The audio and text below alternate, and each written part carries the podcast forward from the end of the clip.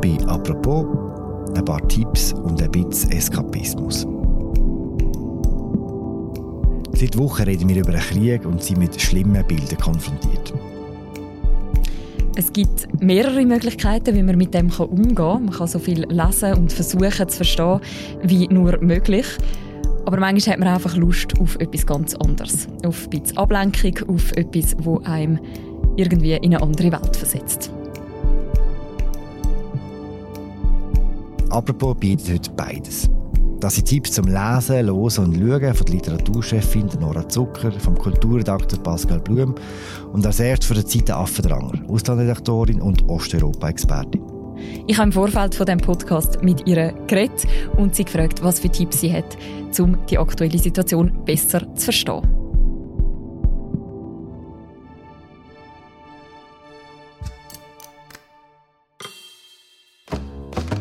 Das ist eine neue Folge von «Apropos». Mein Name ist Mirja Gabatuller. Und ich heiße Philipp Loser. Hallo Zita. Hoi Mirja. Zita, ich möchte gerne von dir wissen, was man im Moment sollte lesen oder schauen um die aktuelle Situation einordnen Was empfiehlst du, wenn man jetzt Bedürfnis hat nach mehr Orientierung, nach mehr Information zu der aktuellen Situation in der Ukraine? Ähm, ich glaube, das Problem ist ja nicht, dass man zu wenig Material hat zum Lesen, sondern dass man zu viel hat.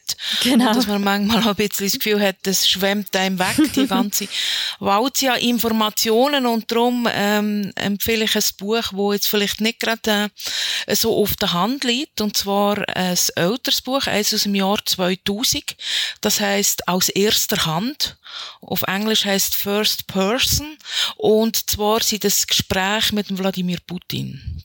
Das ist so ein das erste Buch gewesen, wo überhaupt Näheres über ihn erzählt hat, weil er ist ja damals nicht nur im Westen unbekannt gewesen, sondern auch in Russland selber. Es hat ihn eigentlich fast niemand gekannt, als er zuerst Premierminister und dann Übergangspräsident geworden ist. Er stellt sich in diesen Gesprächen eben nicht als so ein bisschen der heutige äh, Kriegsherr und äh, Kämpfer gegen den Westen oder, oder Retter Russlands, man kann sich sie aussuchen, sondern es geht eigentlich mehr so ein bisschen um ihn selber und wer ihn ein bisschen kennenlernen will, der findet da wirklich viel viel auch so ein bisschen unverzerrtes Material, ein bisschen losgelöst von heute. Er erzählt dann da zum Beispiel auch, dass er das Amt vom Präsidenten gar nie hat wollen. Er bezeichnet das als herzlos. Oder ähm, seine Frau Ludmila kommt dann auch noch kurz zu Wort, wo dann sagt, sie hat den ganzen Tag nur brüllt, wo sie erfahren hat, dass ihr Mann jetzt der russische Präsident wird. Okay, also fast so ein bisschen äh, Putins Home Story. Nein, es ist nicht nur, das kommt schon auch ein bisschen vor. Es fängt mit seiner Kindheit an, er erzählt von seiner Kindheit in Leningrad, von seiner Jugend, äh, von seinem Leben als Spion in Deutschland, äh, als Familienvater, als Demokrat, wie er sich selber bezeichnet, Anfang der 90er Jahre und dann schliesslich als amtierender Präsident. Und mich denke, wer sich der Putin irgendwie mal von einer ganz anderen Seite anschauen schauen, der ist mit dem Buch recht gut bedient. Mhm. Du hast gesagt, es ist schon von 2000. Aber hat es dem trotzdem so die Aktualität schon drin? Also hast, kann man doch jetzt auch etwas über so die aktuelle Situation quasi aus dem noch lernen? Ich meine, seine, seine Logik ist natürlich dort schon drinnen, oder? Und auch seine Art, wie er sich selber sieht. Und ich glaube, das spielt wirklich eine grosse Rolle, eben bis heute, weil er nicht unbedingt einer ist, der sich wahnsinnig viel, wie soll ich sagen, Sachen anlässt, sondern ich habe das Gefühl, vieles von dem, was er heute macht, kommt wirklich aus, aus ihm selber raus. Das hat er sich selber äh, so zweckgelegt. Und so ist es schon interessant zu sehen, wo auch vor 22 Jahren quasi gestartet ist. Und wer hat die Gespräche geführt? Das sind russische Journalisten, die die Gespräche geführt haben. Wenn man jetzt eher sagt, von Putin habe ich jetzt äh, ein bisschen genug gehört, gelesen in letzter Zeit und man sich vielleicht eher ein bisschen mit der Ukraine befassen, hättest du auch da einen Tipp? Ja, es gibt ein sehr gutes Buch. Der Titel sagt alles, kleine Geschichte der Ukraine. Also auch das zweite Buch, mhm. mit dem zweiten Buch geht man eigentlich wie einen, so einen, kleinen, einen Schritt zurück um die aktuelle Lage besser zu verstehen. Der Autor ist der Andreas Kappeler. Das ist ein gebürtiger Wintertourer. wo lang an der Uni Wien gelehrt hat. Er ist eigentlich wo der renommierteste Ukraine-Historiker und lange Zeit ist er überhaupt eigentlich praktisch der Einzige. Und in seiner kleinen Geschichte erzählt er halt die wechselvolle Geschichte von dem Land, vom ukrainischen Volk wo jetzt natürlich brandaktuell ist, weil ja genau, also vor allem Russland, zum Teil aber auch die Ukraine äh, Anleihen nimmt in dieser Geschichte und irgendwelche Sachen mit äh, geschichtlichen, angeblichen Tatsachen rechtfertigt ähm, und zum Teil auch einfach missbraucht. Mhm. Und das Buch macht auch klar, äh, wie wenig sich der Westen nach dem Untergang von der Sowjetunion um das zweitgrößte Land von Europa gekümmert hat oder einfach auch einfach gar nicht geschert hat. Mhm. Und der Kappler ist da sicher ein kompetenter und vor allem auch ein objektiver Erzähler angesichts von dem ganzen äh, ideologischen Gezerre, wo heute eigentlich der Blick auf, auf die historischen Tatsachen fast völlig verstellt. Und die kleine Geschichte ist natürlich nicht ganz so klein, wie sie tönt. Es sind immerhin 300 Seiten. Das aber ist meine nächste Frage, ja. wie klein ist die? Nein, es ist aber kein äh, schwer verdaulicher historischer Wälzer.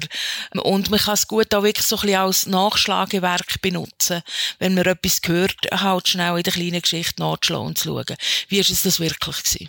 Mhm. Gut, das sind schon mal super Tipps. Wir nehmen die natürlich auch alle in die, die Episodenbeschreibung noch rein, damit man das dann nochmal nachschauen kann.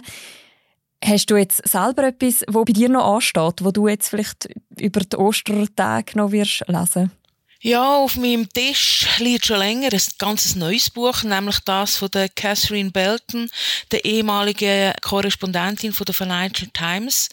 Das Buch heißt Putins Netz und gemeint ist das Netz von der Geheimdienst, wo Russland stranguliert quasi und vom KGB, wo seine Fänge auch nach dem Westen ausstreckt. Wie gesagt, das Buch ist sehr aktuell. Auf Deutsch ist es gerade äh, zwei Tage vor Kriegsbeginn erschienen. Und beim Durchblättern ist mir aufgefallen, wie viel sie von ihren eigenen unzähligen Treffen und Interviews sie zitiert. Und damit gibt sie natürlich einen sehr einen authentischen Blick ins Land. Und ich freue mich natürlich schon auf die Lektüre und hoffe, dass ich jetzt in diesen Tagen dazu komme, das Buch mal richtig in aller Ruhe zu lesen. Wir sind auf jeden Fall ausgerüstet mit Lesetipps in dem Fall. Danke vielmals, Zita. Merci dir, tschüss. Bei uns ist jetzt Nora Zucker, sie ist Literaturredaktorin bei Tamedia und sie sagt uns die drei Bücher, die man muss lesen über Ostern, wenn man nichts mit dem Krieg will zu tun hat. Nora, sag uns, was soll man lesen? Also was garantiert vom Karfreitag bis zum Ostermäntig langt, sind die 896 Seiten «Der Morgenstern», der neue Roman von Karl Ove Knausgard. Das ist ein Buch, das ich allen empfehle, wo vielleicht so ein bisschen gruseliger und Horror ja, sich dem verschreiben. Ähm, es passiert ganz viel Verrücktes. Es äh, sind plötzlich ganz viele Krabben, die ans Land kommen. Es wird äh, Katz tot trampelt und liegt noch lauwarm im Blut. Es sind neun Figuren, ähm, die dort auftreten. Und der Karl-Ove Knausgard schreibt es erst mal in seinem Leben mit 53 nicht über sich selber. Und ich finde, das allein ist ein guter Grund, das zu lesen. Ist denn ähnlich wie mein Kampf trotzdem? Nein, überhaupt nicht. Es ist wirklich, es ist wahnsinnig filmisch erzählt. Er ist ein, würde ich sagen, ein Könner der Suspense-Momente. Also man weiß einmal, wie nicht, Moment ist er als Autor eigentlich immer am gleichen Punkt wie ich als Leserin. Und das gibt er offen und ehrlich zu, weil er sagt, ich habe eigentlich gar keinen Plan, was passiert, darum bin ich immer dort, wo du auch bist. Das kann man entweder genial finden oder eben finden, gut, er hat eigentlich auch nicht so einen Plan. Es ist sehr auf Thrill geschrieben, sehr unterhaltend, aber es ist auch durchaus Geschmackssache. Mhm. Also nicht einfach ein klassischer Krimi. So. Nein, überhaupt nicht. Also es hat durchaus Tiefe, psychologische Tiefe. Es wäre auch nicht der Karl Ove Knausgard, wenn er nicht auch noch grosse biblische und religiöse Fragen möchte verhandeln. Man kann auch sagen, manchmal vielleicht verkeilt es ein bisschen aufgrund von dem, aber ähm, es äh, hat Zug und irgendwann ist Dienstagmorgen und dann muss man ja dann eh wieder arbeiten. Wenn jetzt jemand nicht Zeit hat für 800 Schieß mich tot Seiten, hast du also etwas Kurzes mitgebracht auch noch? Ja, also ich habe da mir eigentlich Folgendes überlegt. Ich finde, kein Mensch darf von dieser Welt gehen, ohne jemals etwas vom Jörg Fauser gelesen zu haben. Ähm, und weil das bedeutend dünnere Bücher sind, von denen gibt es aber eine riesige Auswahl. Diogenes hat äh, das ganze Werk verleiht. Jörg Fauser halte ich für einen der Vor Denker von der heutigen Popliteratur. Also ich glaube, er war ein Vorbild gewesen, zum Beispiel für den Benjamin von Stuckrad-Barre. Eines seiner berühmtesten Bücher ist «Rohstoff». Und es geht viel um Drogen, um Eskapismus, um äh, viel Auseinandersetzung mit dem Inneren und dem Äußeren und in einer Sprache, wo ich finde, das liest sich auf einem richtig guten Trip so und der Jörg Fauser ist in dem Sinn einfach so ein verrückter, wilder Typ gewesen. Das heißt, von dem gibt's wie, da kann man auch nicht neu mit anfangen und hat das Gefühl, wir müssen das und das lesen. Man kann einfach ein Buch nehmen, das sind dann vielleicht einmal so maximal 200 Seiten. Und ähm, ja, es er wäre auch nicht, glaube ich, so ein großer Autor, wenn er nicht einen wahnsinnig tragischen Tod hatte. Und zwar ist der Jörg ähm, in der Nacht von seinem 43. Geburtstag über die deutsche Autobahn gelaufen, ziemlich betrunken und ist dort von einem Lastwagen überfahren worden. Okay, jetzt musst, jetzt, jetzt musst du etwas bringen, das ein bisschen äh, lüpfiger ist noch, weil äh, mit dem Tod können wir nicht hören. Gut, stimmt. Haben wir genau nicht wollen. Ich habe noch das Buch dabei von der Journalistin und Essayistin Katja Kuhlmann aus Berlin. Und zwar heißt das «Die singuläre Frau». Und bevor jetzt äh, vielleicht die männlichen Zuhörer finden, oh Gott, das äh, kann ich ja nicht lesen, finde ich überhaupt nicht. Ich habe am Anfang auch so gefunden, so, oh, nochmal irgendwie ein feministisches Statement, aber das ist es eben überhaupt nicht, sondern singulär heißt per se ja nicht einmal ähm, quasi die alleinstehende Frau, sondern einfach mal die einzigartige Frau.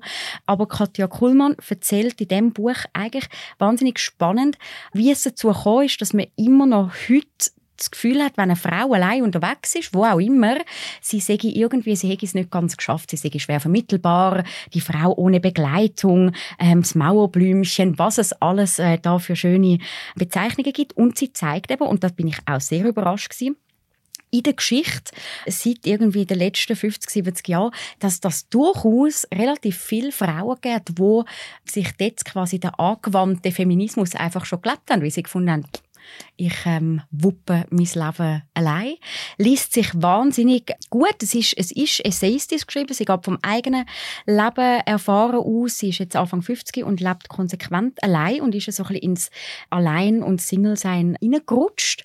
Aber ich finde es ähm, eine wahnsinnig bestechende Mischung zwischen historischen Bezügen, soziokultureller Einordnung und ähm, ja, irgendwie sich so ein bisschen drin man kann sich so drin hineinlegen.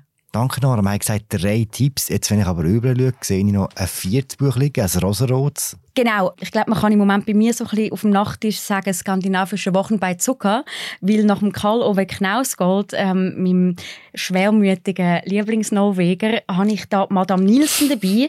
Sie ist ähm, ein sehr ja, faszinierendes Wesen, sage ich sehr bewusst, aus Dänemark. Madame Nielsen ist früher ein junger Mann und hat sich dann entschieden, ähm, nicht als Mann alt zu werden und hat beschlossen, ein anderes Geschlecht anzunehmen. Und zwar möchte sie als Madame und eben Madame Nielsen alt werden. Und sie ist eine wahnsinnig verrückte Autorin. Also ich kenne sie eigentlich eher von der Bühne.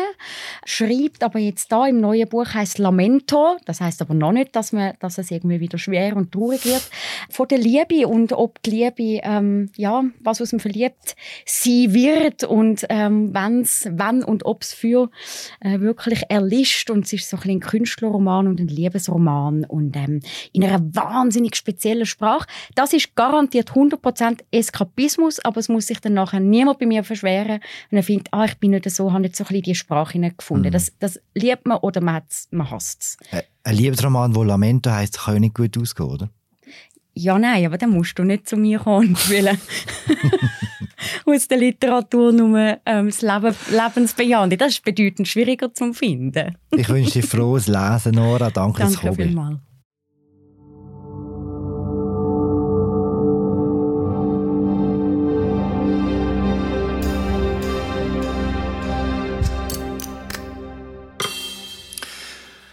Bei mir ist jetzt Pascal Blum, er ist Kulturredakteur bei Tamedia und er hat uns Tipps für Eskapismus. Was soll man schauen, wenn man nichts mehr mit dem Krieg zu tun haben will? Pascal, was soll man schauen? Philipp, ich empfehle dir äh, Toni Erdmann neu auf Netflix. Toni Erdmann ist jetzt nicht der neueste Film und die, die ihn schon äh, gesehen haben, können einfach nochmal schauen. Aber der Film ist meines Erachtens nicht nur so gut wie der Hype, sondern besser als der Hype. Der ist drei Stunden lang oder so, ne? Ja, er ist äh, zwei, äh, drei Viertel, glaube ich. Ja. Also man hat gut, man hat ein bisschen gut dran zu, zu knacken und äh, man hat äh, richtigen Spass. Um was geht es denn? Es ist eine Vater-Tochter-Geschichte, gedreht von der Mann Ade aus Deutschland. Und ein Musiklehrer weiß nicht mehr genau, was seine Tochter eigentlich macht. Sie ist eine Unternehmensberaterin mit irgendeinem Job in Rumänien. Und er versucht herauszufinden, was das für ein Leben ist und in dem Sinn auch wieder herauszufinden, was die zwei eigentlich für eine Beziehung haben und ob es da eine Annäherung geben kann.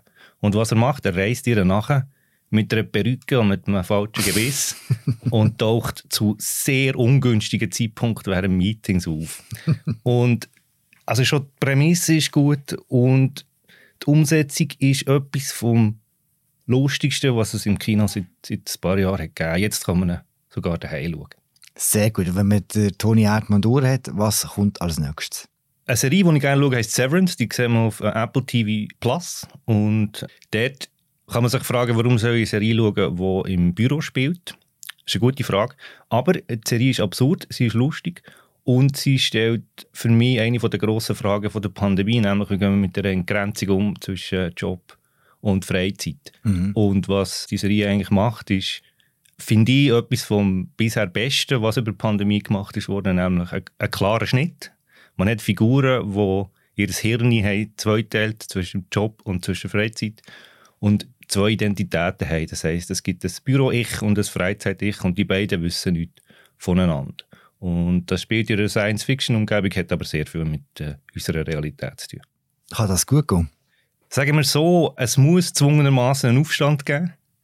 Aber was darunter liegt, ist eigentlich die Frage, was wir für Menschen sind, wenn wir im Büro ankommen. Oder? Sind wir nur noch ein Teil von uns? Sind wir, sind wir die Maschinen, die abspielen? Und abspulen, was erwartet wird von uns? Oder sind wir eben doch noch mehr? Und äh, die ganze Serie dreht sich natürlich darum, dass man mehr kann sein kann. Welcher Pascal Blum ist nicht ins Büro gekommen? Ich bin eine Maschine. Gib uns, liebe Maschine, den letzten Tipp noch. Der letzte Tipp ist ein äh, japanisches Double Feature von Miyazuki Hamaguchi. Der hat jetzt vor kurzem gerade einen Oscar gewonnen mit Drive My Car. Sehr schöner Film über Kunst und äh, Trost, den man der Kunst findet, wo weiterhin noch im Kino läuft, aber auch online zu sehen ist. Auf äh, Filmingo. Und gerade neu ins Kino gekommen ist ein weiterer Film von ihm, der heißt Wheel of Fortune and Fantasy. Und dort geht es um zufällige Begegnungen, um Verwechslungen es geht darum, dass zum Beispiel zwei Frauen einander über den Weg laufen und das Gefühl haben, sie kennen einander und einen Kaffee trinken und dann merken sie, sie kennen einander eigentlich nicht wirklich, beziehungsweise nicht so, wie sie gedacht haben. Mhm. Der erste Film, den du gesagt hast, der ist, glaube ich, nach einer Vorlage von äh, Murakami, genau. oder? Drive My Car ist eine äh, Kurzgeschichte von Murakami, die aber auch äh, relativ lang dann ausgebaut wird äh, auf der Kinoleinwand. Aber wirklich äh, ein sehr tröstlicher und äh, zum Teil auch wirklich lustiger Film ist, obwohl es um Verlust und um Tod geht. Irgendwann wird mal Schweizdeutsch geredet im Film, glaube ich, oder? Genau, es ist der, äh, wahrscheinlich seit mehr, mehr als 30 Jahren der erste Film, wo der Oscars ist prämiert wurde, wo Schweizerdeutsch wird. äh, aber nur sehr kurz. Danke, Pascal, für die Tipps. Gerne.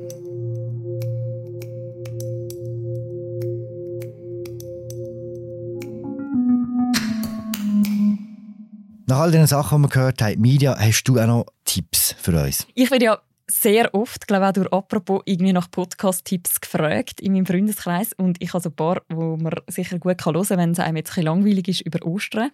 Ein Podcast, den ich schon länger recht toll finde, ist ein Gesprächspodcast, der vielleicht noch nicht so bekannt ist. Darum empfehle ich ihn. Der heißt Freiheit Deluxe, ist eigentlich vom Hessischen Rundfunk und moderiert wird er von der Jagoda Marinic. Und sie lädt immer wieder Gäste zu sich ein. Und es geht eigentlich immer so ein bisschen um den äh, Begriff von der Freiheit. Also was macht uns frei, was macht uns unfrei, wo sind die Grenzen von unserer Freiheit. Und es sind wirklich extrem intelligente Gespräche, auch tolle Gäste, wie Sibylle Berg oder der Danger Dan. Oder es sind wirklich ganz unterschiedliche Leute, auch die dort sind, die irgendwie wahnsinnig spannende Gedanken haben. Also es ist sehr klug, finde ich. Um es mit dem Wort zu beschreiben. Und es ist gleichzeitig irgendwie auch sehr unterhaltsam. Aber du, hast mehr, aber du hast mehr als einen Podcast mitgebracht, oder? Natürlich.